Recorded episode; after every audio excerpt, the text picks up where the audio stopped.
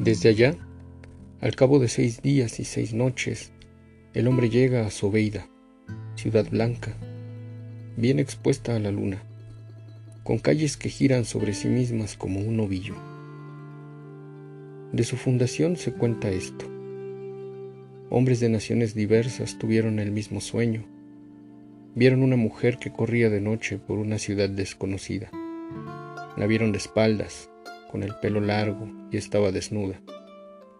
Soñaron que la seguían.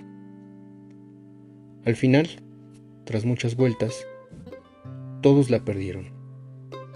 Después del sueño buscaron aquella ciudad.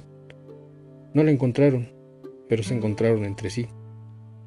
Decidieron construir una ciudad como en el sueño. En la disposición de las calles cada uno repitió su recorrido en el punto donde había perdido las huellas de la fugitiva.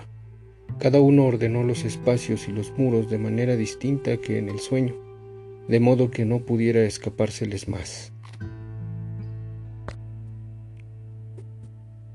Esta fue la ciudad de Sobeida, donde se establecieron esperando que una noche se repitiese aquella escena. Ninguno de ellos, ni en el sueño ni la vigilia, vio nunca más a la mujer. Las calles de la ciudad eran las que recorrían todos los días para ir al trabajo, sin ninguna relación ya con la persecución soñada, que por lo demás hacía tiempo que estaba olvidada.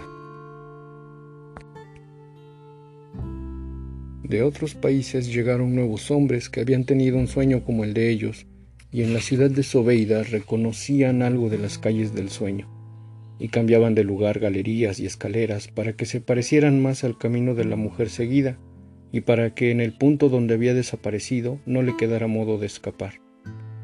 Los recién llegados no entendían qué era lo que atraía a esa gente a Sobeida, a esa ciudad fea, a esa trampa.